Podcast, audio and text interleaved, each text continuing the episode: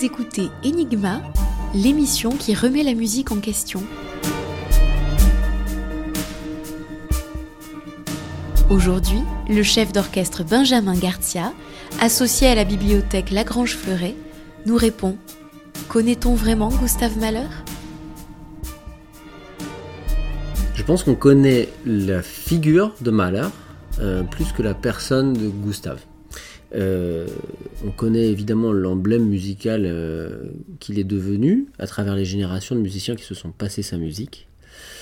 on connaît parfois moins la personne qu'il était, et j'irais jusqu'à dire qu'on a un, certain nombre de, préjugés et de, fausses vérités en fait qui circulent sur sur sa personnalité notamment, sur son histoire également.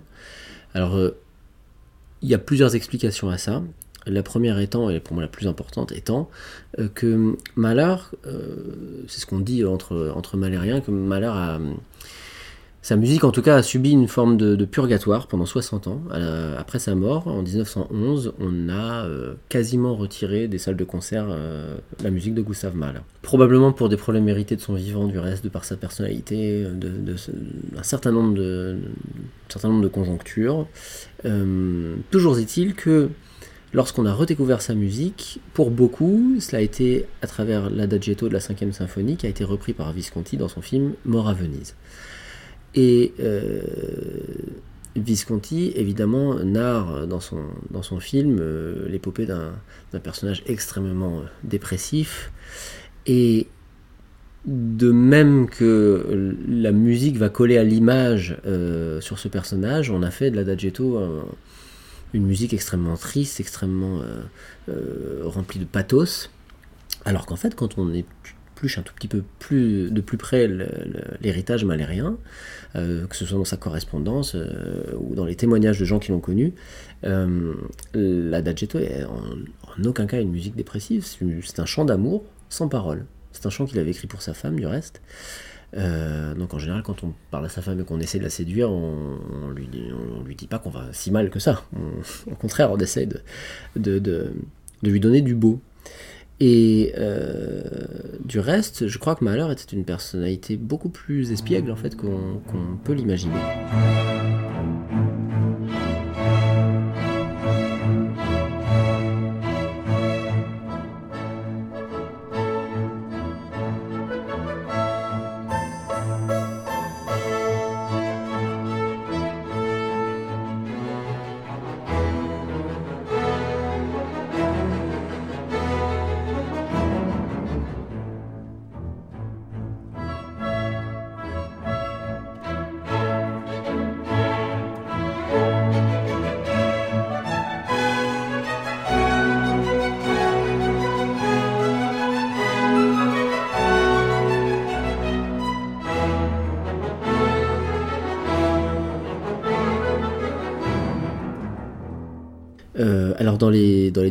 Historiques euh, pures et dures, il y a quelques, légendes qui circulent, euh, notamment des histoires de chronologie sur le fait que euh, souvent en cascade, on fait des petits raccourcis en disant alors il a écrit les Kinder Totten Leader et juste après sa fille est morte.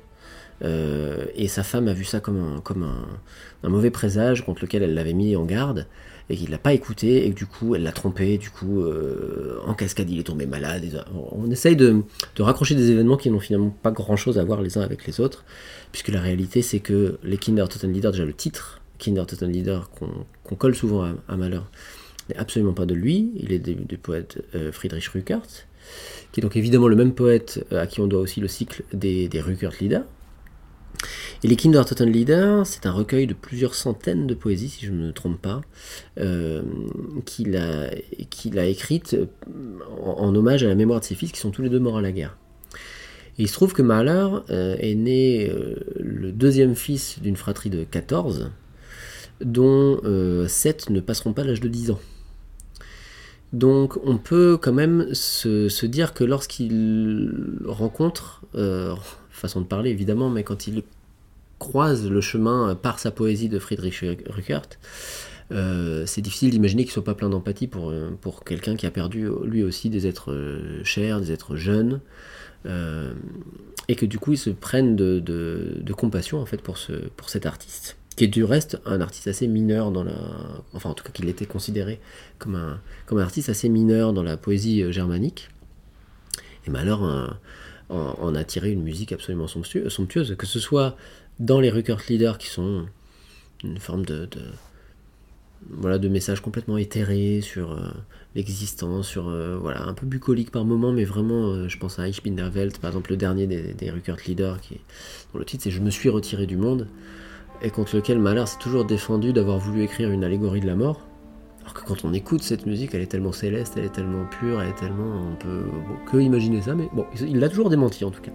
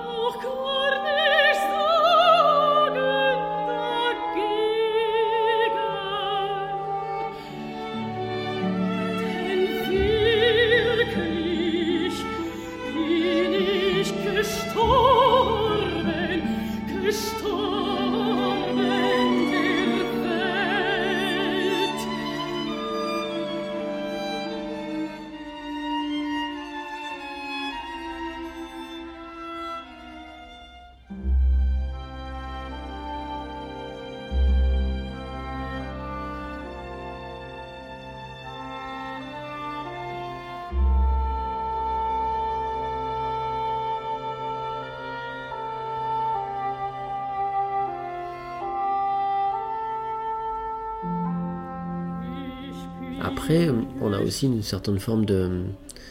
On a une petite tendance à confondre la personnalité de Gustav Mahler et la personnalité de Gustav Mahler artiste, et notamment chef d'orchestre.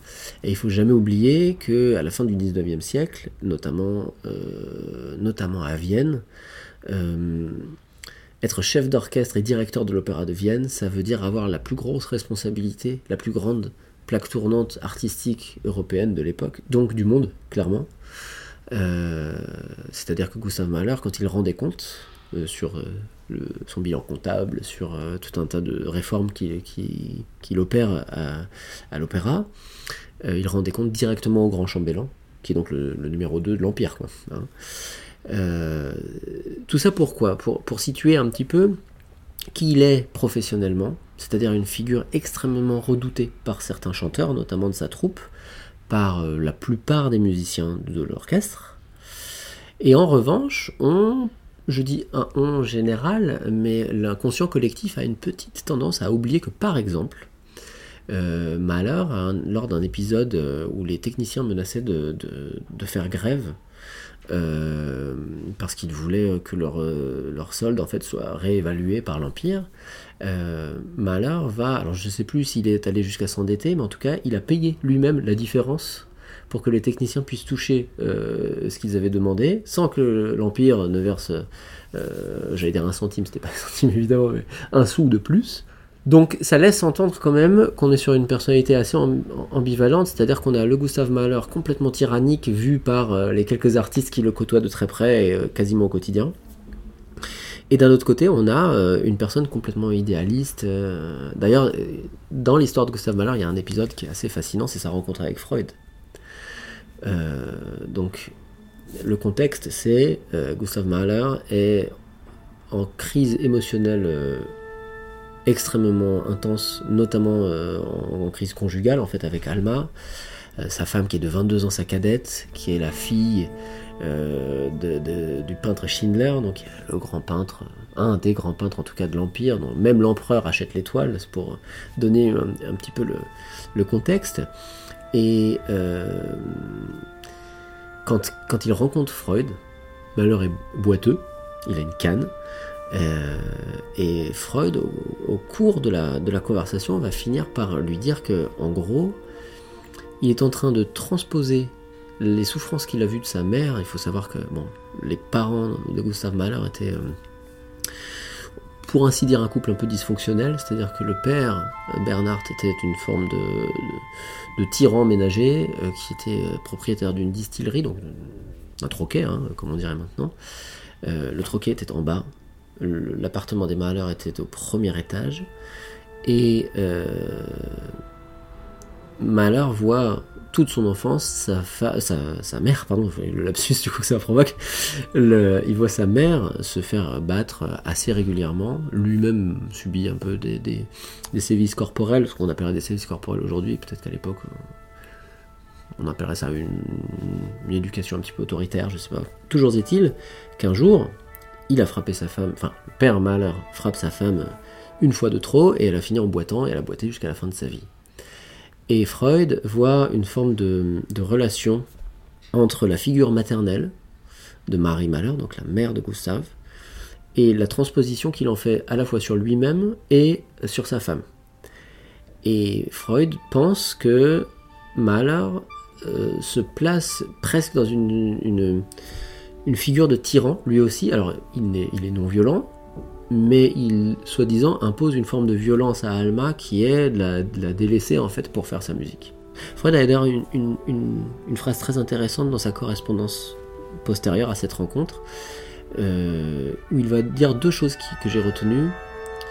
Il dit que Mahler est la, la première personne qu'il voit et qui a été capable de s'auto-psychanalyser avant de rencontrer Freud. Et la deuxième chose, c'est qu'il se pose la question de savoir si Malheur n'est pas tout simplement passé à côté de la vie.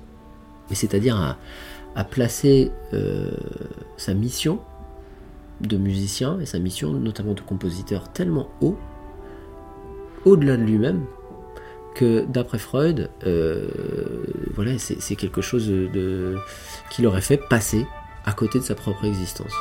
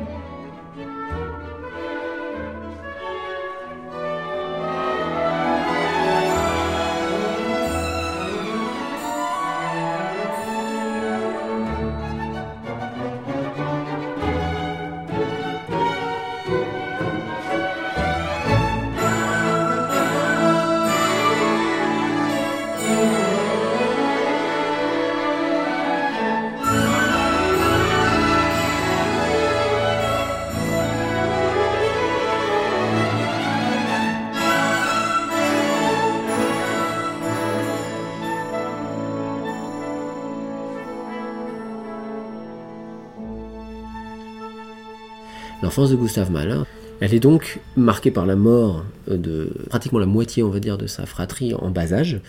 Euh, l'espèce de, d'enfermement de sa mère dans euh, un cycle qui veut qu'une année elle est enceinte et l'année d'après elle est en deuil.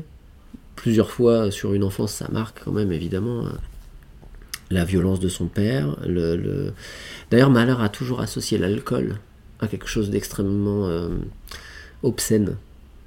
Et je pense que euh, du fait qu'il ait vécu vraiment quasiment dans le bistrot de son père, quoi, clairement, hein, c'est-à-dire qu'un étage de décalage, surtout euh, dans les soirées bien arrosées, je pense qu'on peut tout entendre de l'appartement du dessus. Et c'est intéressant de voir comment sa psyché en fait se construit autour de certains points forts. Les points forts sont évidemment euh, ce côté enfantin, ce côté innocent qui va garder très très longtemps dans sa musique je pense par exemple à la première symphonie et euh, alors à la fois la marche funèbre qui compte les funérailles du chasseur, qui est donc un, conte très connu euh, de l'époque, une sorte de, mélodie populaire, on va dire, de comptine même. il rattache souvent la mort à l'enfance, l'enfance à la mort, et dans les deux cas, à chaque fois qu'il y a un côté un peu satirique, que ce soit dans sa musique ou dans les textes qu'il choisit, dès un côté satirique, il y a quelque chose de bucolique qui arrive derrière. Et les quatre euh, pans, en fait, les quatre piliers de, son, psychisme, en fait, qui vont devenir les piliers de sa musique, clairement, euh, se croisent, se heurtent, parfois avec fracas, parfois sa coquine. Et dans les deux, dans quasiment 100% des cas, c'est ce qui fait le. Je sais pas c'est ce qui fait le génie de Mahler, mais c'est ce qui fait en tout cas sa personnalité musicale.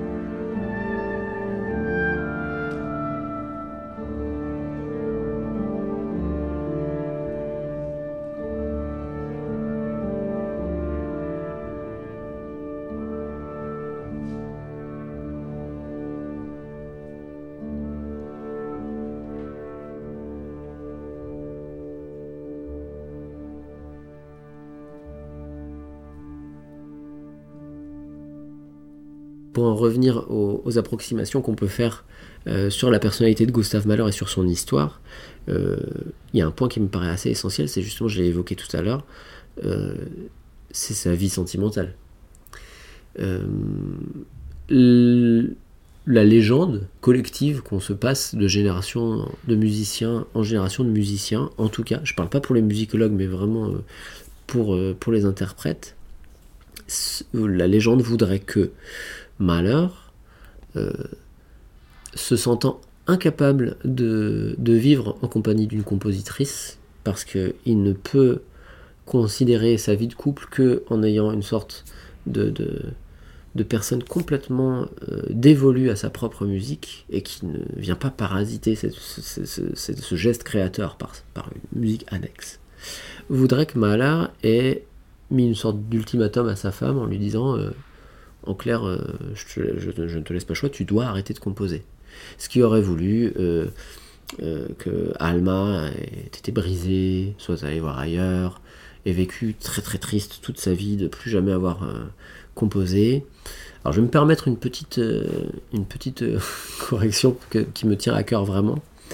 La réalité, de ce sujet-là, c'est que Mahler, alors qu'il est sur le point de se fiancer avec Alma, qu'il a rencontré peu de temps avant, euh, Mahler est en tournée à Berlin et lui écrit une lettre en lui disant, en, s'épanchant en fait sur les doutes qu'il a sur ce que donnerait un foyer qui comporterait deux égaux de compositeurs.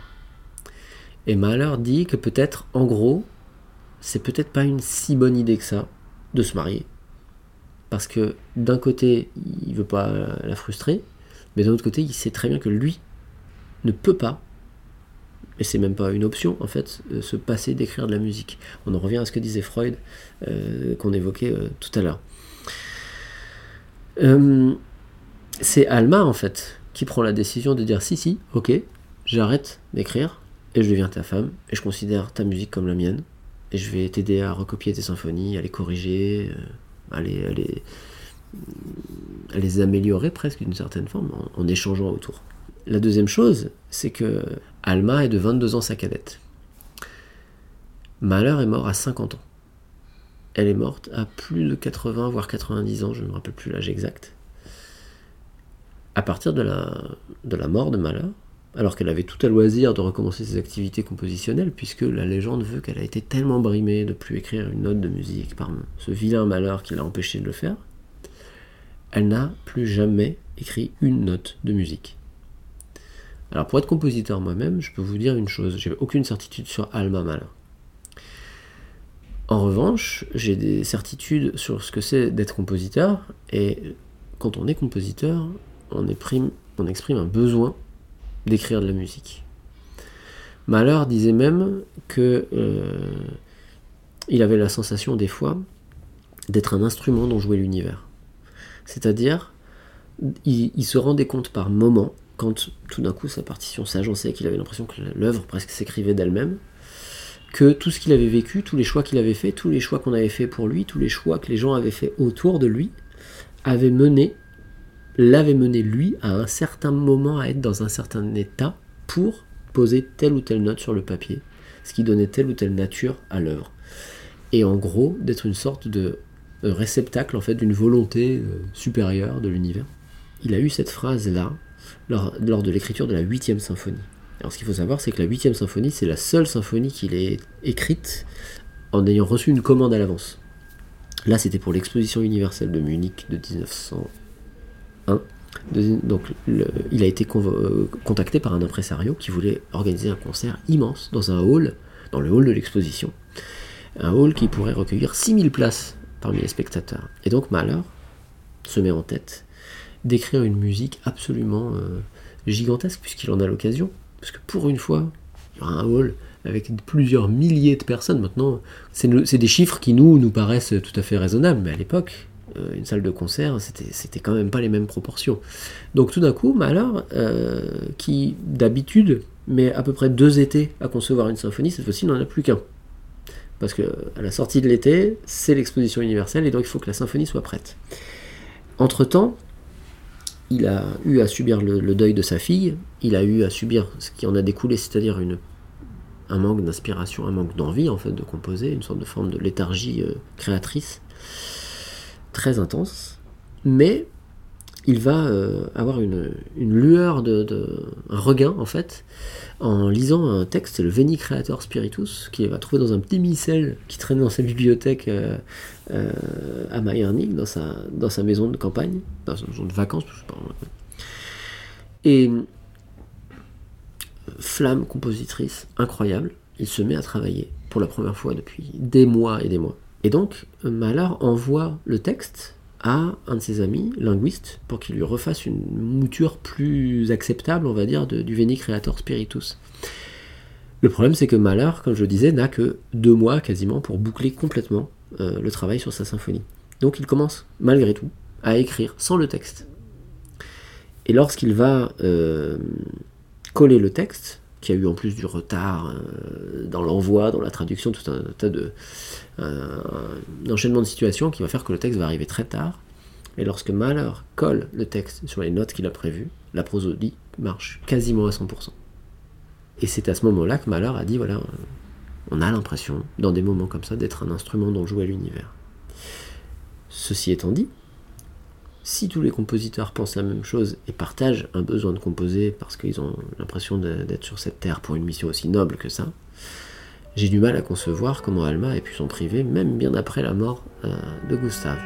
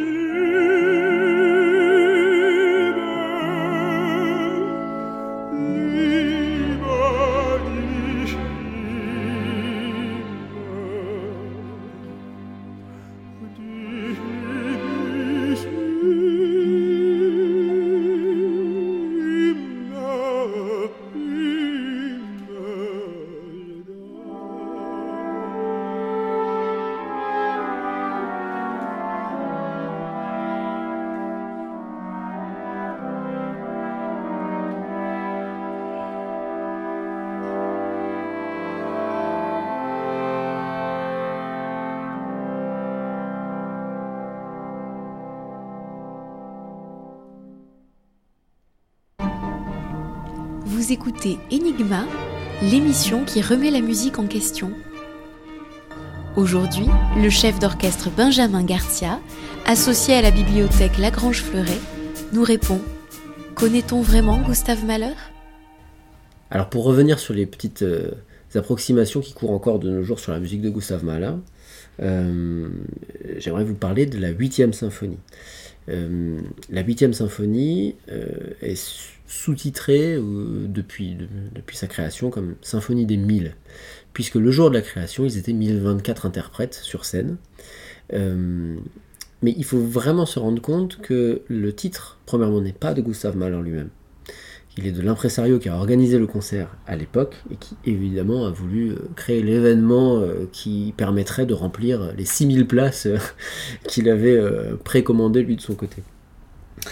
et ce qui est pour moi extrêmement capital lorsqu'on s'intéresse à cette euh, œuvre en particulier, c'est de croiser ce qu'on a dit Mahler à son époque, euh, les vestiges qu'on a nous ici à la bibliothèque, et euh, j'allais dire la vie de cette symphonie sur les scènes internationales. Pourquoi? Parce que Mahler a considéré cette symphonie tellement haute dans sa création, il, avait tellement euh, d'admiration pour sa propre œuvre qu'il a euh, enfin, il, a commenté ceci en disant que toutes les autres symphonies n'étaient qu'un prélude à celle-ci. Il se trouve que, effectivement, je vous l'ai dit tout à l'heure, ils, ont été 1024 interprètes le jour de la création. Mais ils étaient 1024 parce qu'ils étaient donc dans le hall de l'exposition universelle, qui lui comptait 6000 places dans le public. Donc il y a un rapport quand même entre les interprètes et le public qui reste assez euh, raisonnable. Euh, Mahler n'aura pas eu l'occasion euh, évidemment de retravailler sur cette symphonie, puisque c'est la dernière qu'il entendra de son vivant du reste. Mais je suis à peu près convaincu que s'il avait vécu par exemple 10 ans de plus, il aurait évidemment cherché à la faire rejouer. Et là, ce serait posé un petit souci, c'est que euh, faire rentrer 1024 interprètes sur une scène qui peut en contenir 2 ou 300, euh, vous m'accorderez que c'est assez euh, audacieux, on va dire. Et je pense que Mahler, s'il avait vécu peut-être 10 ans ou 20 ans de plus, aurait retouché l'orchestration de sa, de sa symphonie pour pouvoir la jouer dans des salles plus conventionnelles, on va dire. ce qui pour moi crée une sorte de...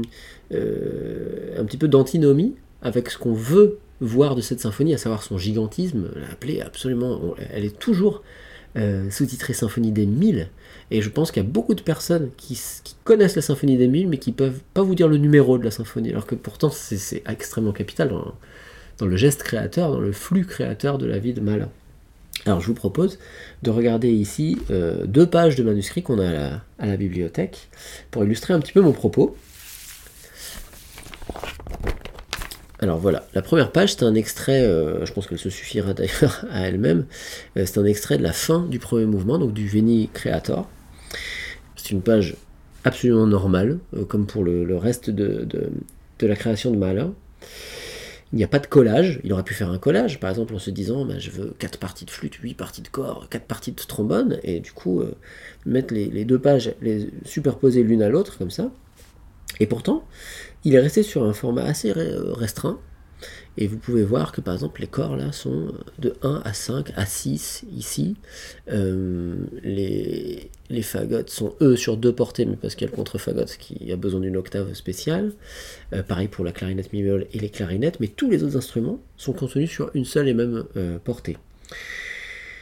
Ce qui prouve bien, selon moi, que alors là, c'est à la fois en tant que chef d'orchestre et que compositeur que j'essaye de, déceler le vrai du faux.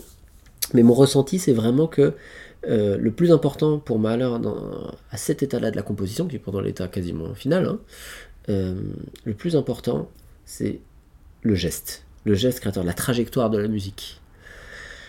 Les portées ne sont là finalement que pour illustrer les différents timbres qu'il va euh, façonner autour de son geste, mais le geste reste le plus important. Je tourne la page. Vous voyez que même les, parties de chœur, elles sont réduites à leur strict euh, minimum, les quatre voix par chœur, même lorsqu'il y a des divisions. Euh, il va même jusqu'à rajouter à la fin, ici, une dernière... c'est ce qu'on appelle le chœur de cuivre, c'est les cuivres qui sont en coulisses, en fait, ici, qui jouent une note, enfin une voix, pardon on voit bien là que finalement, cette idée de gigantisme, euh, pour lui, elle est plus dans l'idée et dans le sujet, que ce soit le Veni Creator ou le, deuxième Faust de Goethe qu'il aura repris pour le second mouvement. C'est le gigantisme de la création, c'est voir des étoiles qui tournent comme ça autour des gens, mais en aucun cas c'est une, question de nombre. Du reste, c'est pas la seule symphonie qui, qui est source de mystère. Euh, ou d'anecdotes euh, plus ou moins, je pense à au fameux coup du destin de la sixième symphonie, ou, à la simple euh, thématique générale de la septième symphonie. La septième symphonie qui a été là aussi sous-titrée non pas par un malheur mais Chant de la nuit. Elle est pleine de mystères à la fois dans son architecture, puisque dans le premier mouvement, on a beaucoup d'incursions de, thèmes qui vont revenir plus tard, ou qui sont dénaturé à un certain moment, il casse le tempo à d'autres, euh, brisant un petit peu le, semblant de forme sonate qu'on pourrait, euh, euh, déceler de prime abord. et d'un autre côté, je trouve que c'est une des symphonies les plus qui lui colle le plus dans son essence à Malheur lui-même, c'est-à-dire à la fois une forme de grand mystère, et à la fois avec beaucoup de, certitudes et des convictions qui sont très universelles et qui du coup parlent à tout le monde.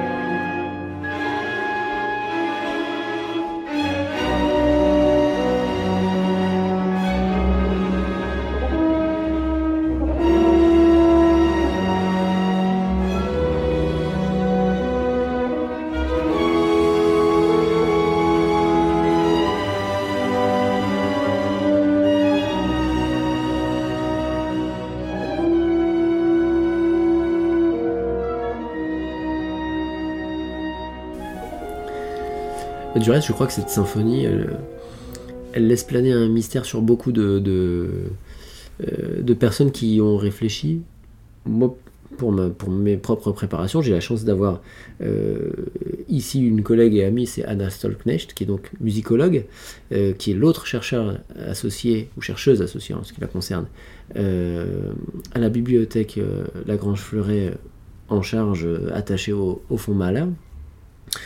Donc ce que je vous propose, c'est de lui passer un petit coup de fil, tout simplement, parce que je pense qu'elle va vous, vous apporter deux, trois réflexions sur cette symphonie.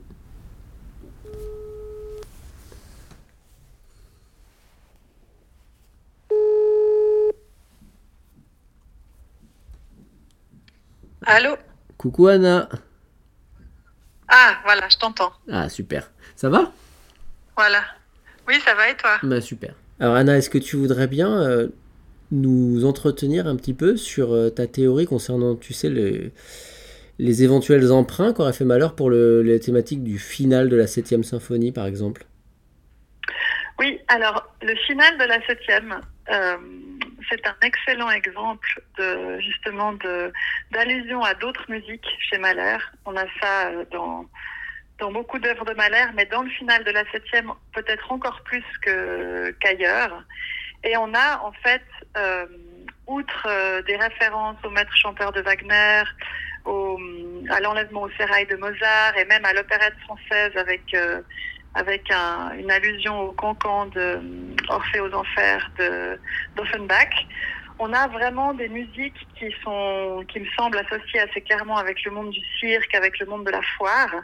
Et euh, justement, quand on, quand on entend ce final de la septième avec cette ritournelle qui revient euh, neuf ou dix fois, et ces, percussions particulières, l'emploi des cuivres aussi, on a vraiment en fait un final qui est extrêmement bruyant, si, j'ose dire.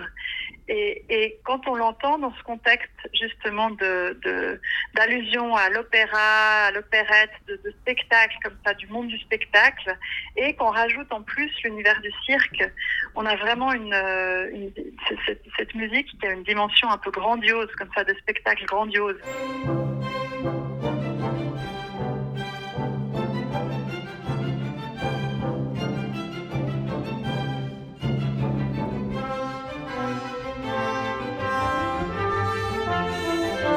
Un peu des recherches, notamment sur, euh, sur l'histoire du cirque, et remarqué qu'en fait, euh, autour de 1900, on a l'arrivée en Europe en grande pompe du cirque américain Barnum et Bailey, qui a fait euh, sa première tournée européenne en 1899-1900, qui sont arrivés à Vienne en novembre 1900. Et c'était vraiment un extraordinaire au niveau du, du changement que, que, ça a provoqué dans le monde du spectacle, parce que ce cirque était de dimension monumentale, il accueillait jusqu'à 8000, parfois même 10 000 spectateurs sous son énorme chapiteau. Et euh, évidemment, on n'a pas de preuve que Mahler est jamais, soit jamais allé au cirque à ce moment-là, mais c'est difficile de penser qu'il qu qu'il était euh, complètement hermétique à cette arrivée-là dans cette ville de Vienne qui a dû faire quand même énormément de bruit. Et donc, quand on, en, on est d'écouter le final de la sept, de la septième avec cette, euh, ce monde du spectacle et du cirque en tête, lui donne une dimension en fait extrêmement joyeuse et, et très exubérante. Et donc, euh, ça, ça me semble une, euh, voilà, ça me semblait important de, de, de lier cette, euh, cette symphonie qui est quand même très très étrange, si on veut. C'est difficile de l'interpréter, cette septième symphonie, par rapport à d'autres symphonies où on a l'impression qu'on comprend un peu mieux euh, quel pourrait être le propos de Mahler. Pour la septième, on a vraiment, euh, depuis le, la création en fait de l'œuvre en 1908, on a un peu de, de mal à comprendre mmh. quelle est l'unité de l'œuvre. Euh, elle semble assez contradictoire cette symphonie, avec ce côté à la fois sombre, euh, comme ça, euh, très très torturé, surtout si, si on pense au scherzo, euh, qui, est, qui, est, quand même extrêmement extrêmement sombre et euh, sardonique. Mmh. et c'est surtout le final finalement qui a posé le problème dans la réception de l'œuvre depuis sa création. On comprenait pas très bien parce que en fait les, les, les quatre premiers mouvements semblent quand même raconter une certaine histoire et c'est ce final, quand même, qui a, vraiment posé problème. On s'est dit, mais qu'est-ce que c'est que cette espèce de musique avec trompette et tambour extrêmement euh, bruyante et exubérante? Qu'est-ce qu'elle vient faire là? Comment elle peut conclure une trajectoire comme ça assez sombre? Mais, mais j'aime bien l'association avec le monde du spectacle. On a vraiment en fait les salles de concert, l'opéra qui était quand même des, endroits où on écoutait de la musique euh, comme ça de, de, grande culture, et le mélange avec le spectacle de rue et le cirque qui est quand même un, un type de entertainment, comme on dit en anglais, très populaire.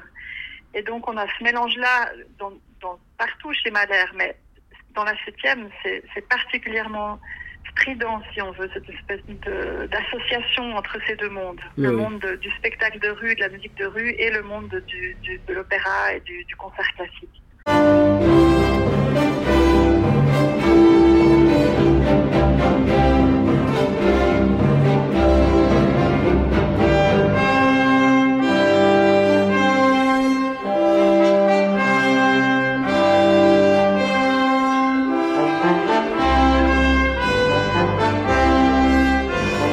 Quand tu avais fait tes recherches pour ton livre, tu étais, je crois que c'est là que tu as rencontré Henri Louis de Lagrange, non? Voilà, exactement. Et je suis arrivée à l'époque à la médiathèque Malher et j'ai passé euh, des semaines en fait à, faire des recherches euh, à la BLGF, donc euh, l'ancienne médiathèque.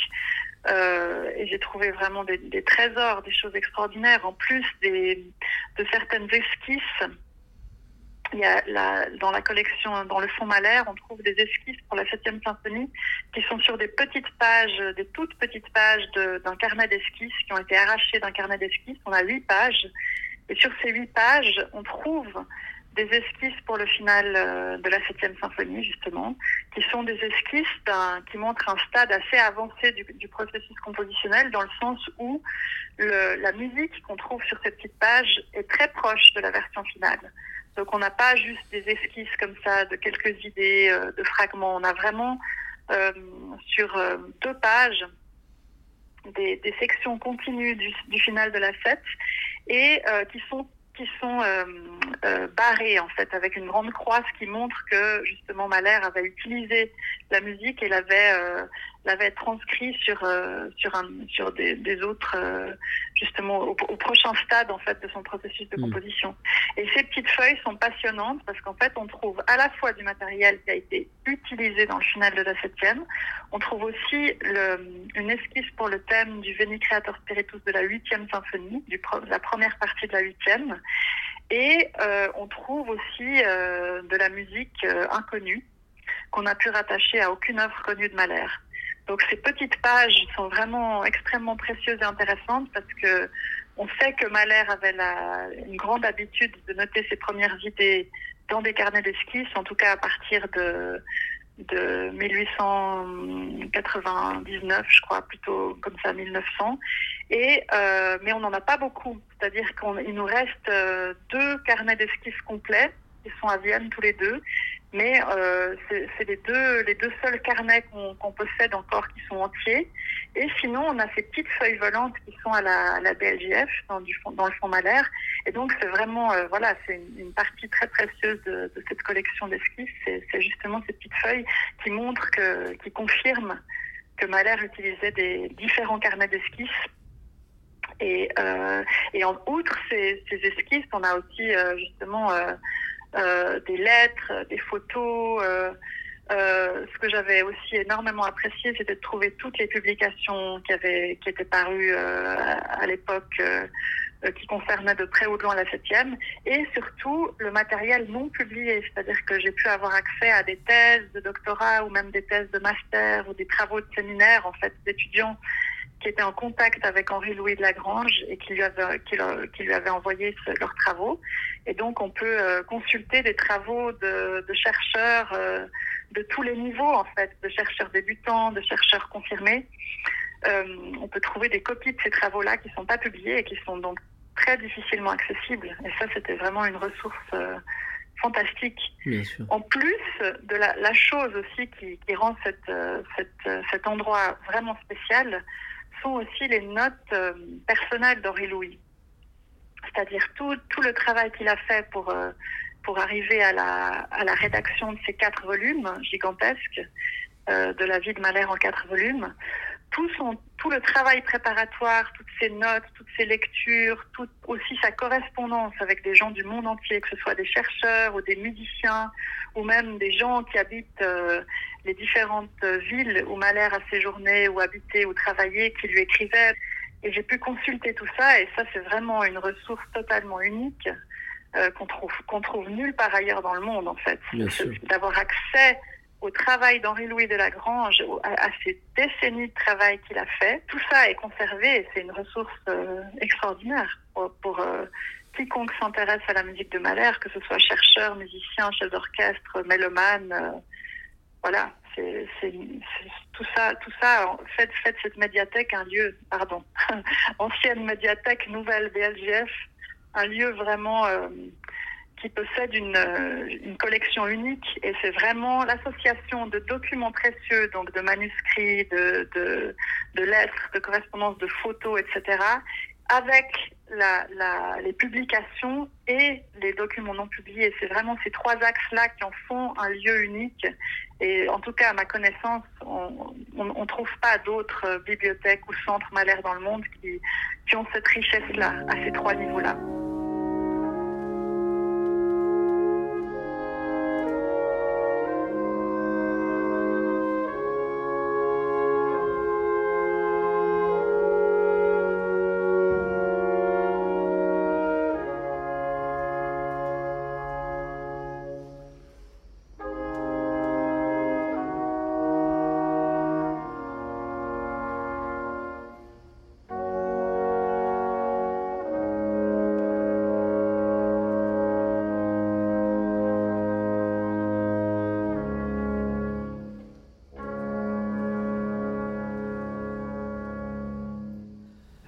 La bibliothèque musicale Lagrange Fleuret s'est appelée jusqu'à l'automne 2021 euh, euh, la médiathèque musicale Malheur, fondée par Henri-Louis Lagrange et Maurice Fleuret, ouverte au public en 1986 et c'est sous ce nom de, médiathèque musicale Malheur, de MMM, qu'elle était connue, notamment dans la sphère euh, des chercheurs malériens. Naturellement, par son nom, euh, on savait qu'ici, euh, au 11 bis rue de Vézelay, était conservé un riche fonds documentaire concernant Malheur, la collection de de Lagrange, et surtout que ce lieu était habité par le, grand biographe de, Gustave Mahler, qui était Henri-Louis de Lagrange.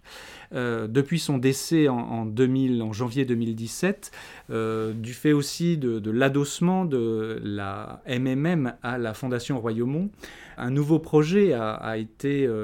Esquissé euh, pour euh, redynamiser ce lieu euh, qui, pour le faire connaître, valoriser ses, collections exceptionnelles. D'où ce, changement de nom et le passage de Médiathèque Malheur à Bibliothèque musicale Lagrange Fleuret qui rend hommage aux deux fondateurs, Maurice Fleuret et Henri-Louis de Lagrange.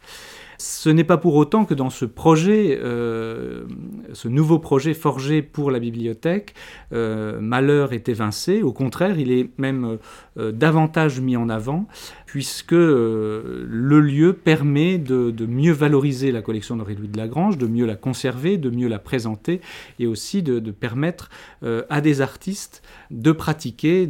ça permet la, pratique musicale, ça fait entrer la musique vivante au sein de la, de la bibliothèque puisque les dispositions testamentaires euh, d'Henri-Louis de Lagrange euh, ont permis euh, à la bibliothèque de disposer de l'ensemble du bâtiment, des quatre étages de cet hôtel particulier, donc de redéployer les collections du sous-sol au, troisième étage et de repenser donc euh, la présence d'un salon de musique que nous avons appelé d'ailleurs Gustave Mahler au premier étage du bâtiment, dans les salons euh, de réception qui, du temps de la MMM, était la salle de lecture et qui est maintenant une salle de, concert d'à peu près d'un salon de musique d'à peu près 70 places. Donc cette euh, présence de Mahler continue à être affirmée.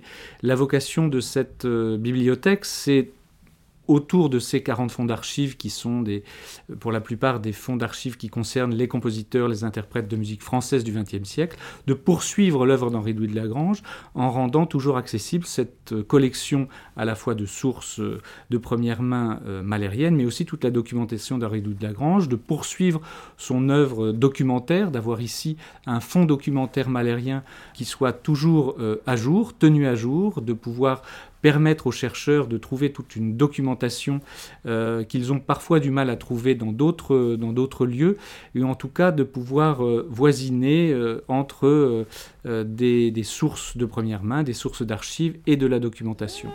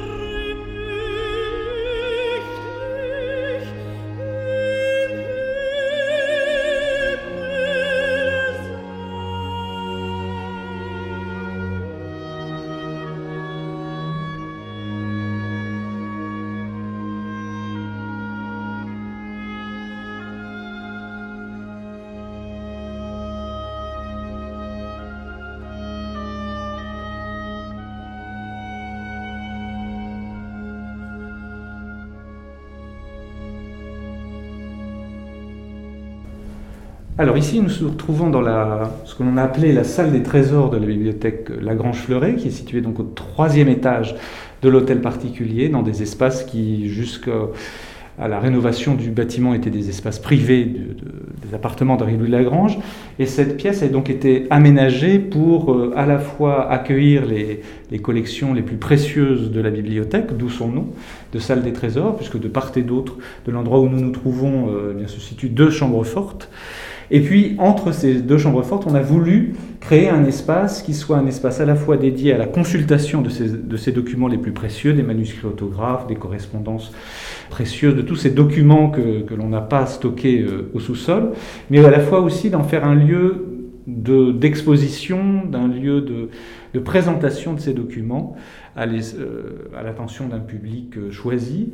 Euh, et puis c'est aussi donc l'occasion de, présenter toute une collection de, photographies qui originellement était dans le bureau d'Henri Louis de Lagrange, dans son lieu de travail, donc qui était collection de photos connues de tous les, chercheurs, en particulier malériens, qu'il avait fréquenté et qui fréquentaient ce bureau, mais qui est une collection qui montre, de photographies qui montre que le monde musical d'Henri Louis de Lagrange allait bien au-delà de, Gustave Mahler. C'est presque un siècle de musique et de musiciens, de compositeurs, d'interprètes qui se trouvent réunis sur ces murs.